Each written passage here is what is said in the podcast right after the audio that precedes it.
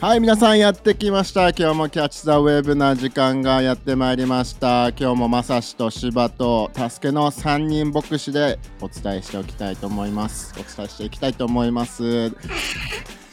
芝さん、これはどういったチャンネルになるんでしょうかね？はい、えーキャッチ・ザ・ウェーブは神様からの神様から学 スクラッチ？び 神様から学び、えーより大きな将来へ進むための励ましを受け取るチャンネルになってます。いいですね、いいですね。タンさん、最近どうですか？最近ですねいいですねもう羽を伸ばして空を飛ぶような気持ちで生きておりますあーそうそう波には乗ってないんだね。もう飛んじゃってるんだね。もう波波を見てます 上からすごい行きたい乗なっ。てるみんなをね、上から眺める。いいね。でも最近このリーダーシップについてあの話してるんだけど、芝はこのリーダーシップについて今シリーズ的にやってるけど、さどんなフィードバックとか自分でも話してなんか確認、再確認できたことある？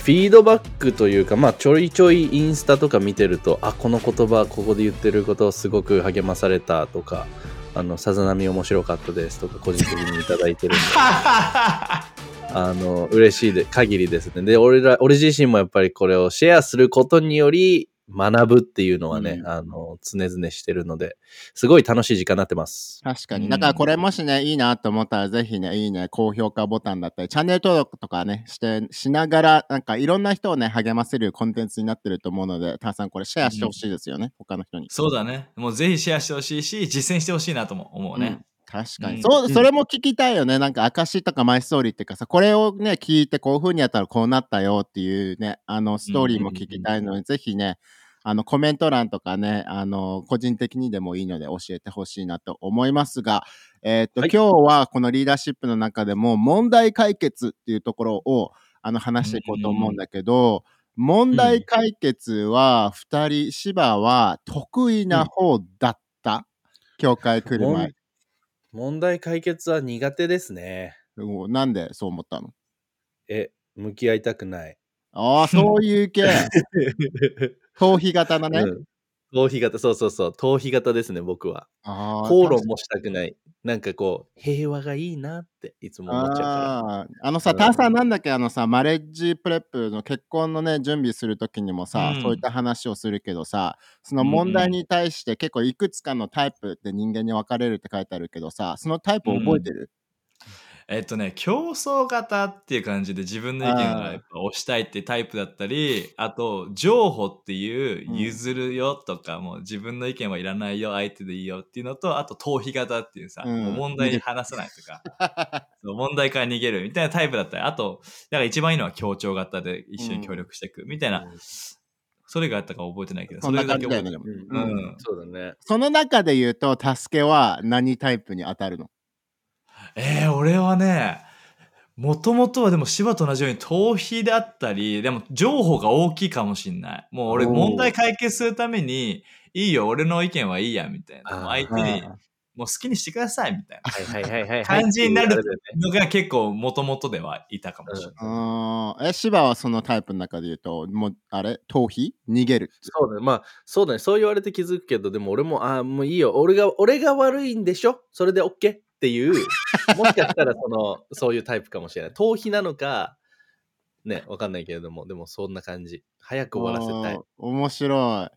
俺は多分その中でも、あの、競争型、問題があったら競争型になってしまって、うんあの、こっちの方が合ってるでしょって言いたくなるんだけど、これどこにももう行かないなってなったら、あの、逃避型に変わる。もういいや。はいはい。逃げる。あもう勝手にいいよ、好きにしたらいいんじゃん、じゃあ、みたいな。うんうんうんうんうんうん。ね、面白いねこう考えるとね。面だかみんなもちょっと考えてみてほしいよね。自分はどういったタイプなんだろう、実際にっていうので。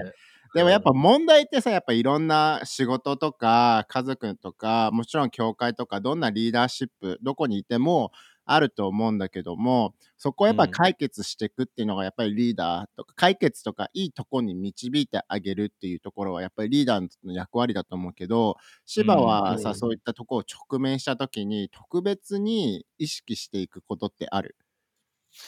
問題に直面したとき、そうそうそう。うん。うん、まずやっぱり意識するの、その問題が何なのかっていうことを見極める。なんかな、あるじゃん。問題起きるとさ、いろんなことが起きすぎてて、その本当の問題っていうものが、ちょっとこう、かすれちゃうときない？でもやっぱり、何について話してんだっけ？何を解決しなきゃいけないんだっけ？っていう、そこにやっぱ、それをちゃんと、なんていうんだろう、あの、まず持つっていうのは、ファーストステップとしてしてるかな。確かにね。さんよくあるよね。だってなんかさ、あの、なんか喧嘩とか問題が大きくなっちゃったけど、なんなんでこんな自分たち熱くなってんだっけとかさ、何の何を最初に怒ってたんだっけってあるよね。いや、あるよ。夫婦でもあるもん。だって、もうなんで今、これ今争ったりとか、これについて言ってるけど、あれ、もともとって、飴あげたかあげなかった。なんか、これ最後の一個、最後の一個食べるか食べないかとか、そんなレベルじゃなかったっけ？みたいな、そんなレベルからスタートしてて、みたいなね、あったりするよね。ねだからそこをやっぱりじゃあ正しい問題に直面した時のアクションプランっていうのはやっぱその問題を認識するっていうことが芝大事になってくるってことかな。そうだね。なんかほん、そうまさに言ってたように、これは今何何が問題で何が起こってるのかっていう把握、分析があの必要だと思うね。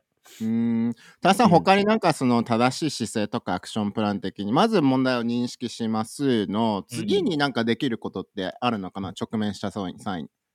そうだね。もう、俺の場合、それ、まあ見極めた、これが問題だってなった時に、やっぱ自分の感情を切り離すってことも重要なのかなって思ってて、やっぱなんか自分が感情的になってしまうと、向き合い方がその次のステップっていうのが、うんあ、の、悪い影響になってしまうかなって思うから、うんうん手放したり許したりとか、まあ自分の感情に影響してるならそれ手放す必要はあるのかなって確かに。そうだね。あれですね、ターさんが言ってた、その客観的に上から翼をね、羽ばたいてみるっていうことですか、これは。そうですね。上から波を見ましょう。いろんな波起きるからね、いい波も、ね。嵐のようなね。波もね。大事です。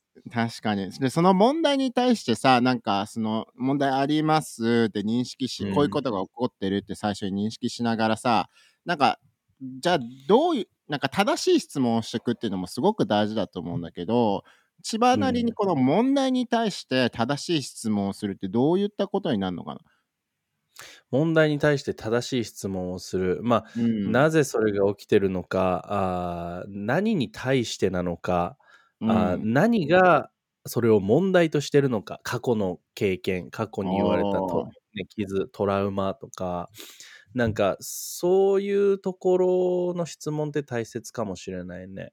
うんうん、確かになんかそういうふうにさ、客観的にまず問題あります。客観的に感情を切り離してみますでなんでこういったことが起きてるんだろうって炭酸やっぱりさ正しい質問とかを通してさ根本的なところにやっぱ行くよね、そうだね。なんかなんでそれが起きてるのかと同時にまたなんかこれがどういう影響を及ぼしているかとかこれからどんな影響を及ぼしてしまうかとか、うんうんなんかね、その出来事過去と現在と先のことっていうのもなんか聞くことはいいかもしれうない。ん。確かになんかさ牧師的にも話してもさなんかうん。こういうふうなこういう状況になるといつもうまくいかないとかさこういう、なんだろうあのよくさたまにさよくあるっていうかさあのその直面しちゃう時でもさなんか、そういうプレッシャーがかかってしまうとやっぱうまくできないとかさ、うん大きいことを任されたくなくて、そういったリーダーシップから逃げてるっていう人もやっぱりさ、うん。この中にはいると思うし、あの、うん。ここのね、前のエピソードとかでもそういった話自分たちでもしたじゃん。だから、うんしかもそういったところの中でもさ、そういった状況になったらこういうアクションを取ってしまうって中でも、やっぱりなんうんかそういう質問をすることによってさ、過去にこういったことがあったからっていう発見にもなったりするのかな？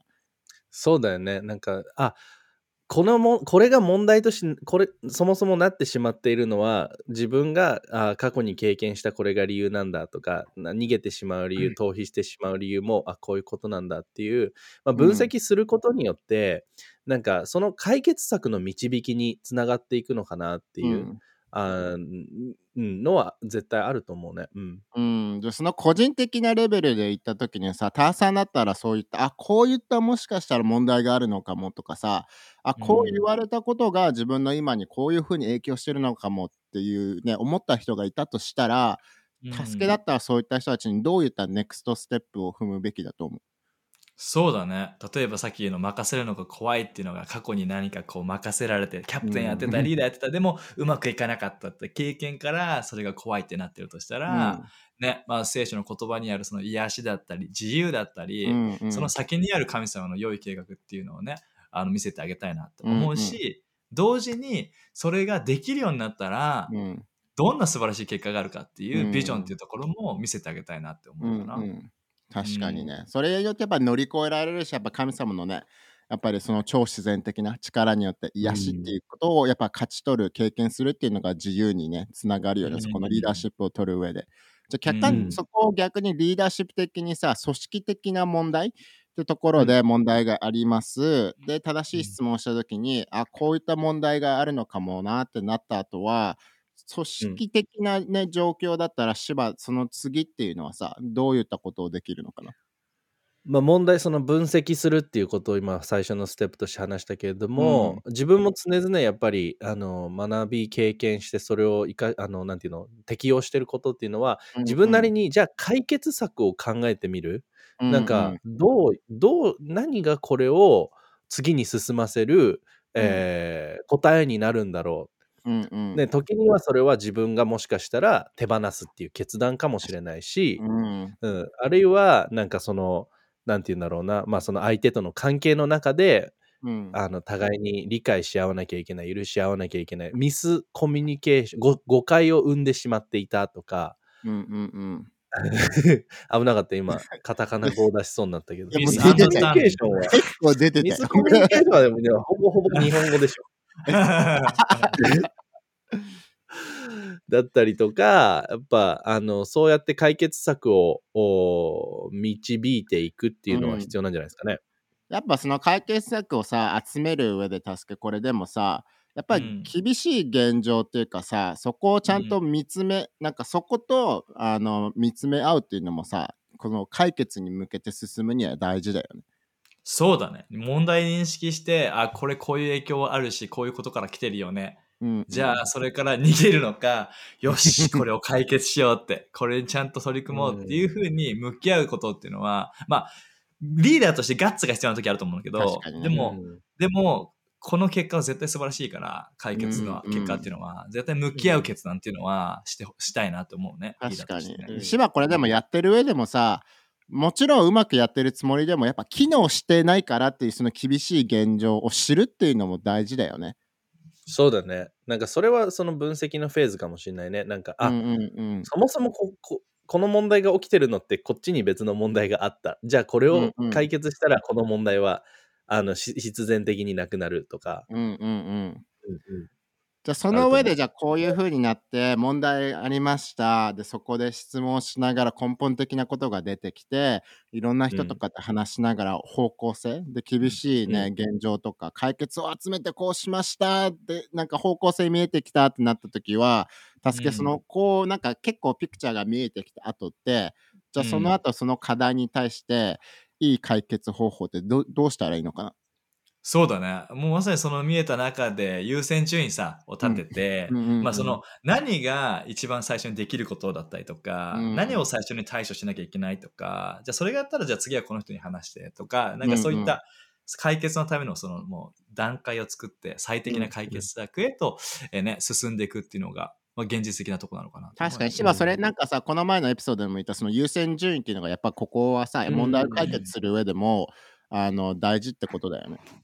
そうだね。その思考の中で全部こうオーガナイズしていって、何が最初のステップとして来るのか、そこから導かれる次、次、次っていう形で、あの、うんそれを問題を潰して、もちろんその問題のね、今話してるその問題がどういう問題なのか、その大大小いろいろあるとは思ううんけれども、うんうんでも基本的なそのプロセスっていうか、それは、あの、どれにこう、どういうことにも適用できるんじゃないかなって思う。うん、確かに。で、なんかさ、大きければ大きいほどさ、もうやらなきゃいけないことに圧倒されちゃってさ、何もやっぱできないってことになっちゃうかもしれないから、たくさんこれやっぱり実践的にするために優先順位を立てて、今できるその次の、あの一歩とか逆になんかこの前話した緊急性が高くて重要性も高いから今やらなきゃいけないっていう面で問題解決していかなきゃいけないっていうのもあるよね。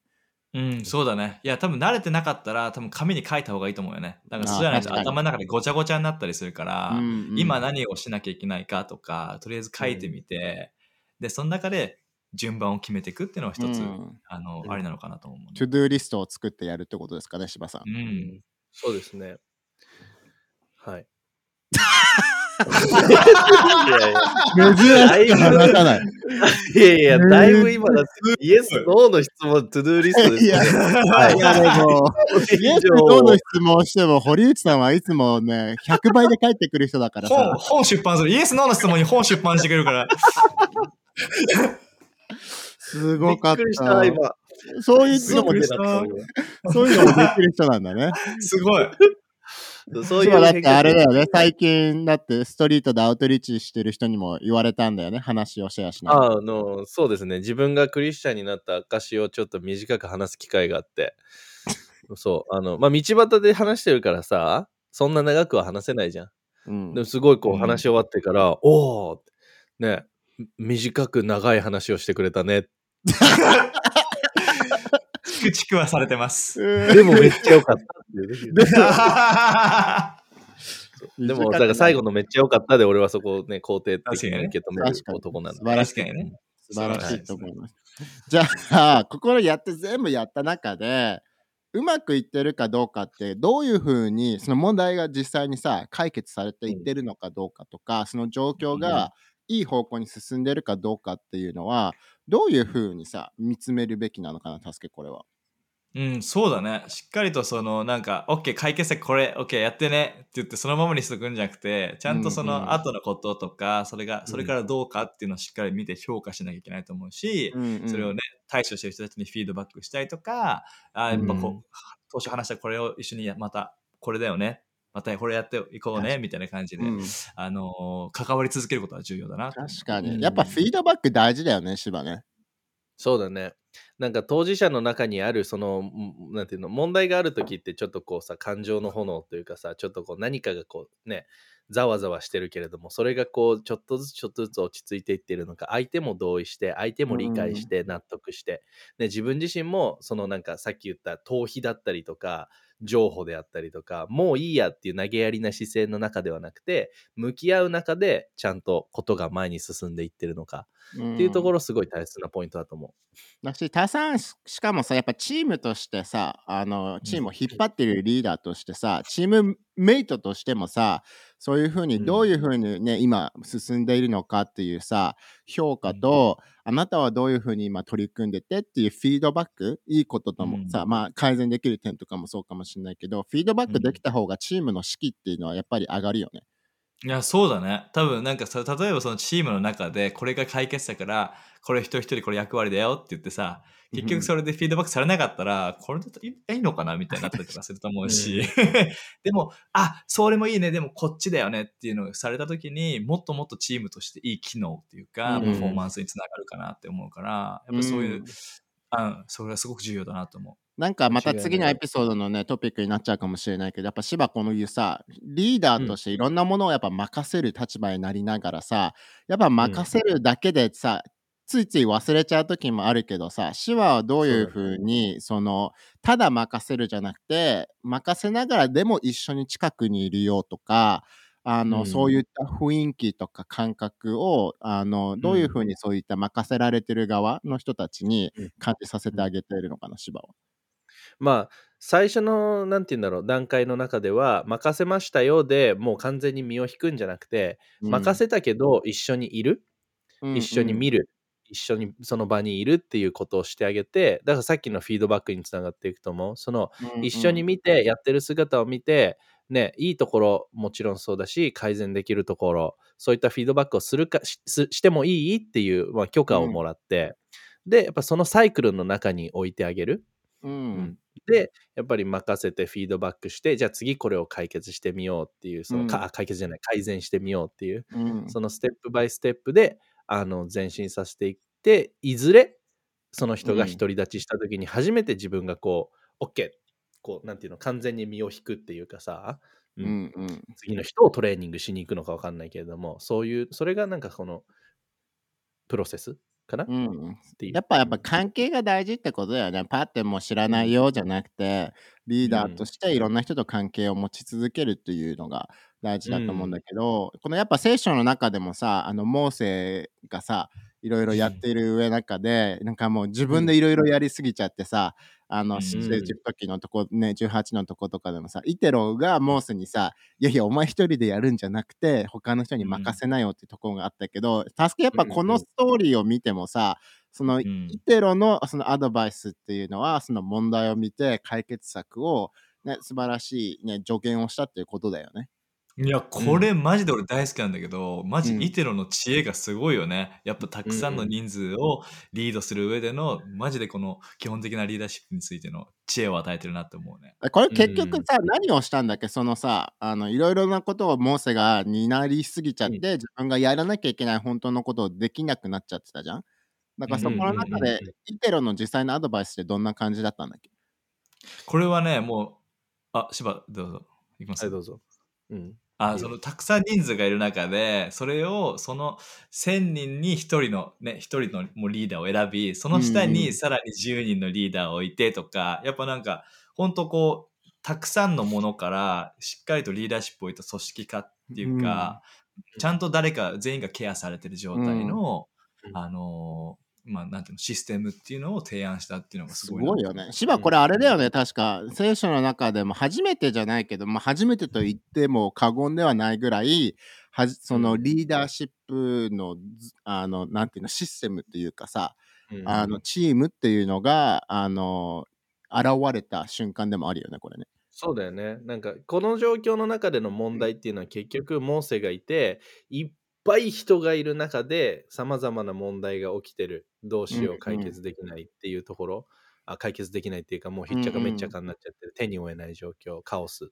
だからこそ、ね、モーセ一人がそれをはあれするんではなくて、うんでその中にシステム作っていこう、ストラクチャー、構造を置こうっていう、うんうん、それがこのイテロがあの持ってきた解決策だと思うんだけれども、うんそうだね。この中で本当に。でこここれからやっぱりこのこれ見たらもう今俺たちが多分会社でもそうだと思うんだけれども、うん。チームの構造会社があって部署があって部長がいてチームメンバーがいるってまさにこれだと思うんだよね。確かに。でそれぞれの部署に担うべき役割働きがあって、うんうんううん。んうん、なんかここの出エジプト記の18、21、22っていうのは今でうんうも適用されている神様からの本当に大きな知恵のポイントなんだなっていうのを見てて思った。うんうん。でそこにやっぱさ、正しい大さんこれ多分さギフトがある人がそこになってとかさリーダーシップのギフトがある人はそこをまとめてとかそこにパッションがある人がここに加えられてっていう感じだよね、きっとね。想像想像するとね。いや、想像するとそうだよね。もうしっかりこの、多分ギフトを見て、役割を見て、そのリーダーシップを見て、その的確な場所に置かれたんだろうなと思うね。まさに適材適所という言葉ですかこれは。四字熟語で言うと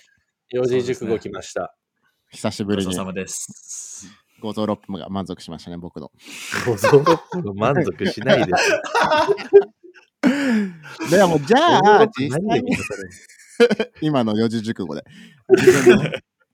あの実際にでもさたまにさ自分のうまくいってないなまたはチームがうまくいってないなっていう実力がさ発揮できない、発揮できてないなって思う瞬間ってのもあるわけじゃん。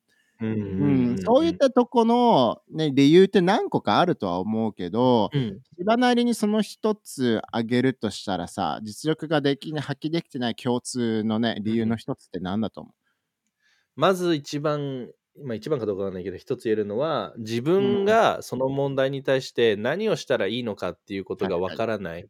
う要は、なんか、問題の本質が見えてなかったりとか、うんうん。あの、やっぱそういう時にその、うーわ、どうしたらいいの？っていうさ、うんでもさっきも言ったように、一回落ち着いて何が問題なのか分析してみよう。うんうんそれを、その過程を踏んでいく中できっと、あ、見えてくるものがあるかもしれない。確かにねだからやっぱその自分が何をするべきなのか分かっていないっていうのは、やっぱそもそも実力をは解決するための実力を発揮できなくさせちゃう要因かなって思う。何を理解するのって大変やっぱ大事だよね。な何をするの？自分って。なんね、なんか、うんゴミを拾わなきゃいけないのに拾拾ってなかったらやっぱパフォーマンス発揮できてないとかさやっぱチームの中でも何をするっていうのを与えられてるわけでそこを理解するっていうのはまずやっぱ基礎っていうかまず第一歩だよね。そうだね。まさにこの目的っていうところで、これね、こう、でも旅行に行くにも行き先がなんかわわかんなかったら 旅行行けないわけだから、うん、そうあどこに向かっていくのか何をするのかっていうのはまず何が大事ですね。うん。他ある？芝発揮できてなさそうだなっていう。その問題に対して、なんかどのようにしてこの問題解決に取り組んだらいいのかっていうのが分かっていない状態。それはあれ？何じゃなくて、how ってところの。How のど方かな。うどうやっうんてってことでしょ、そうそうそう。例えば、うんカレーライスを作ってます。この話大丈夫？大丈夫？続けた方がいい？続けた方がいいどうぞ。気になる。カレーライスを作ってます。で、もうね、肉も炒まって、野菜も炒まったのよ。水も入れて。で、あカレールーがないっていう状況に気づいたとするじゃん。その時の問題ってカレールーがないっていうところなのね、はい。うん問題は。うんはい。で、その時にもう、じゃあ、何をするべきなのか分かったじゃん。カレールーを買わなきゃいけない。カレールーがここに今必要。でもはい今言った、どうやって取り組んだらいいのかが分かっていない状況っていうのは、カレールーってどこに売ってんの？カレールーどこに買い、どうやって買ったらいいの？どうやってそこに行ったらいいの？でもその、その状態でのハウは、スーパーマーケットに歩いて行って、お金をレジで渡すっていうのがハウなわけじゃん。はい。だからそういうことだよね。それだ、それだったらさ、カレーを作るがワットでいいんじゃない？そうだよね。うん。で、どうレシピがハウでいいんじゃない？ほら、いやー、ほんと 僕はいつもね、自分はあれなんですよ。確かに。自分は何をすればっていうのはやっぱ自分が調理をするであって、どうやってっていうのがやっぱレシピとかそういうビジョンになっていくかもしれないよね。ハウがね。そうそう。そういうこたさんじゃあ他にさ、実力が、あのー、今の芝みたいにさ続けに聞いて、芝の、今の芝みたいに自分の実力がフルに発揮できてない人の人点は、他にどこがあると思いますかね？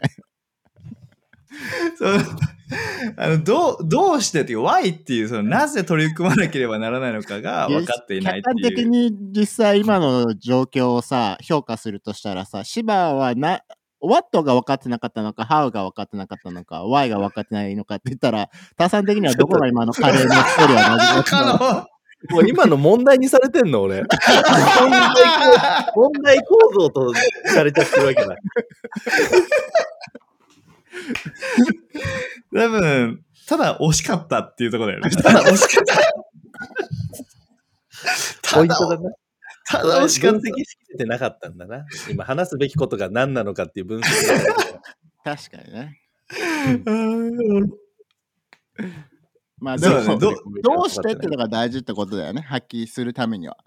うん、なぜこれをしなきゃいけないのかっていうのはやっぱりでもすごく重要だと思うよね。言われたからとか、なんかただやんなきゃいけないからっていうよりもこうやったらこうなるからとか、うんうんうんそういった大事な理由っていうのはすごく大事だよね。やっぱビジョンってことですか、あと柴さん、これは。それを言おうと思ってた。やっぱクリスチャンとして生きていく中で、神様のその、ね、ビジョン、神様がこう自分に言ってる神様の価値、クリスチャンとしての価値がうん。あるからっていうのって、うん。やっぱすごく一つ大切な、うん。なんて言うんだろうね、物差しになるんじゃない、うん。うん。これって神様の価値なのか違うのか、うん。違うから、これが問題だから、これを潰していかなきゃいけないみたいなさ、言ってる意味わかる？ちょっとどうして、どどうしてそれを言ったのか、ワイが。ビジョンのところではよかったけど、その、さらに行ったところでちょっとごめんなさい。あの、わかんなくなってしまった。いや、でも分かった。ビジョンが大事ということだよね。どうしてっていうね。どうして？そういうこと。そういうことです。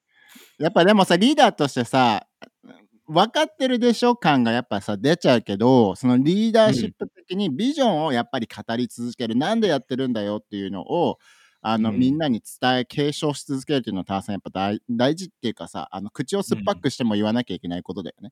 いや本当にそうだと思う。なんか本当にどこに向かってて何のためにやってどんな違いを目指すためにやってるのかっていうのはやっぱそういった自分の働きのとか目の前にある壁の乗り越える理由っていうのをうんその目的をしっかりと理解しないと、うんやっぱりこうねお互いを見合っちゃったりとかさ、うんなんかお互いに勝つとか、だからそんな感じになっちゃったんですけど、うん同じ方向にみんなに向けた時に、うんいい実力が発揮できるのかなとう思う。ん、うん確かに。じゃあ、芝、この3つは分かったと。なんでね、何をするのかとか、どうやってとか、どうしてっていうのが分かりながら、でもうん自分にはどうしようもやっぱできない障害物が目の前にあるってなったらどうしたらいいんですかね？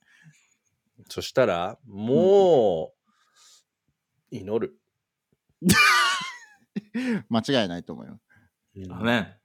でもやっぱそれがあるっていうことを知っておくことも大切だと思うね。なんか、うんうん。自分には解決 自自分はね神様じゃないし自分はねすなんていうの自分にもできないことある。うん。問題、解決できない問題がある。だからやっぱ第三者に相談する。正しい人にうん。打ち明ける。正しい人に相談する、うん。あるいはこの道を通った人に聞いてみるだったりとかうん。さ、うん。なんかすごくこうランダムな誰かじゃなくてやっぱその上司にじゃあ相談して、上司に相談してみるとか、うん。うん。自分の教会の牧師に相談してみる、リーダーに相談してみる。こういう状況なんですけど、僕にはどうしようもできないです。どうしたらいいかな？知恵ありますか、うん。うん。あとはやっぱ聖書、イエスを模範にする。うん、うん。それがやっぱりうんできるベストだと思う。うん、確かにどうぞ。このでもさやっぱこの3つが分かってるから何をするべきどうやってどうしてが分かってるからこの4つ目にあのチャレンジできるっていうかさ乗り越えるとかさ、そういった次のアクションが明確になるよね。うんうんうん。いや、本当そうだと思うね。なんか、たまにやってしまうのが、リーダーの初期でやってしまうのが、うん問題は分かったんだけど、とりあえず正しい自分のリーダーに、これが起きてます、どうすればいい？ってなっちゃったりとかするんだけど、うんうん。この3つ理解してると、問題分かってて、こういうふうに解決できるなって分かってて、理由も分かってて、その上で、こういう解決が提案なんですけど、どう思いますかっていうのが、より高いレベルの会話になるのかなって、うん。すごく思うかな。確かに。なんかさリーダーとしてとかさまあ普通にさなんかもう問題ある何してわかんねえどうしたらいいうん、うん。どうしたらいいと思う？わかんない。とか言われたらさ もう前に進めないけどさやっぱそのプレゼンの仕方たさんやっぱ大事だよねこういった問題あります。こういうことをしています。このためにやってるんですけど、どうしていいかわからないから教えてもらえますか？とかどうしたらいいか一緒に取り組みませんか？って言った方がさ進むペースはやっぱ速くなるよね、うん、自分の仮説を用意するのも大事だよね。こうやったらこうなると思うんですけど、って、なんか知恵ありますか？って言ったら、すごく、その聞かれるリーダーも答えやすくなると思うんだよね。確かにうんうんいいリーダーシップだよね。しかもなんかそこで芝のさ、芝言ってくれたさ、そのジャーナルしてこういう解決を神様が語ってくれてる。こういうことをだからしたいと思う。こういうふうに変えていきたいと思う。どうですか？っていう方がさ、うんすごく生産性のある会話になるよね。リーダーシップ的にもね。ううんんそうだね。うん。なんかこれにまたちょっとつながるけど、やっぱリーダーシップの、なんていうんだろうね、心得というか、あの、うん。の中でもう一個やっぱすごい自分がこのね、何年間リーダーシップ学んできて思うのは、うん。解決策ベース、解決策重視のリーダーになるってすごい大切だと思うんだよね。そのちょっとまさしが言ってたことにつながるんだけど、問題があった時に自分の中でのそのソリューション、解決策っていうものを自分なりに提案できるように、わかんないいじゃなくて、うん。それすごいいつもリーダーシップ、これはちょっと話それちゃうんだけど、でもリーダーシップ、この問題解決の中でのマインドセットですごい大切だと思う。うん、確かに。だから問題はある。それは普通。問題がない世界はないからね。うんうんだからこそ、まあ、個人的にも問題は抱えてる人もいるし、組織的とうんか世界的にね、この世の中的に見ても問題があるからこそね、人生にたくさんこれはじ意味があるっていうかさ、それをやっぱ一緒に乗り越える解決をしていくっていうことでね、うん。神様と一緒にいい世界をしていこうというリーダーシップだよね。うん、そうだね。この問題解決に、あの、成長するっていうのは大きな祝福をいろんな分野にもたらすなってすごくうん思うから。うん、柴さん、確かにあれだよね。た最近問題に直面してないならリスクをおそらく取っていないっていう説もありますよね。お大きいことに果敢にチャレンジしてないということもあるよね。それはそうですね、まさに。もう一度言ってもらっていいですか、イケボで。イケボイケボは芝が言うべきなんじゃないの？イケボ、ミスターイケボじゃん。確かにイケボで、さささやいてよ。あなたが、あなたが問題に直面していないのであれば、あなたはリスクを取れていないのかもしれない。おー、素晴らしい。キラキラキラキラキラーンって今、キラキラーンあの、テロップ出てきたね、今ね。今ね。今のところちょっと、あの編集してるりょうやくんにあのエコーかけてもらおうかね。素晴らしい。まあね、でも手な感じでこんな感じでやっぱいいリーダーシップを持っていいリーダーシップを取りながら問題を解決して、えっとより良いあのこの世の中に違いを生んでいきましょうということで大丈夫ですかね、はい。今日は？大丈夫です。はい。じゃあ今日もこんな感じでキャッチ・ザ・ウェブを送ってまいりました。なのでもしあのいいねやコメントやチャンネル登録などあればよろしくお願いしますということでまた次回のエピソードで会いましょう。またね。はい、さよなら。だねはい、じゃあこれからタさん、さざ波コーナー、芝が楽しみにしてた、ね、いいフィードバック型さざ波コーナーに入るんですけど、うんそうですねあのここまで聞いていただいてるってことが嬉しいですよねそうだよ。さざ波したら、すべてをスキップして、ここに表示当ててる人もいるかもしれない。さざ波を聞きに来られてる方もいますかもあいるかもしれないもしれない。もう一度ようこそ言っときますか。ようこそって。さざ波へようこそってね。さざ波へようこそ。あーじゃあ今日なんかありますか、芝。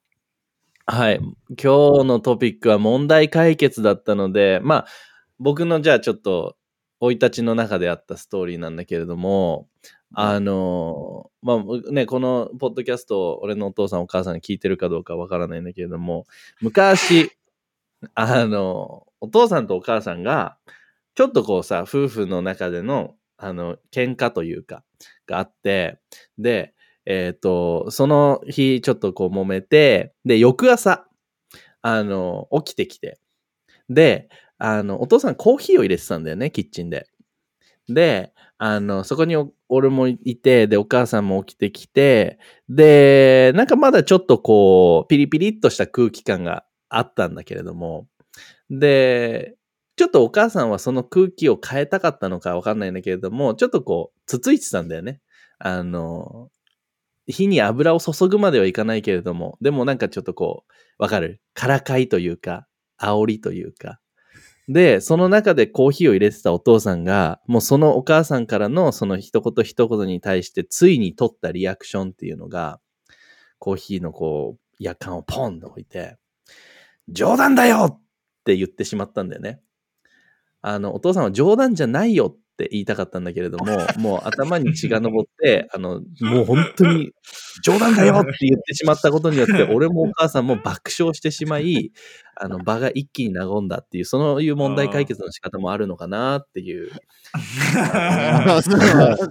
いいやいいいいな。素敵ですねまとまった。じゃあ、ターさん、今のはどれぐらいのさざ波でしょうかね？これはですねミニチュア北斎 まだ北斎引っ張るんかい。忘れてたわ、北斎。何週間前のあれ。はい、ということで、またさん、皆さんまた次回のエピソードで会いましょう。またね。ババイバイ。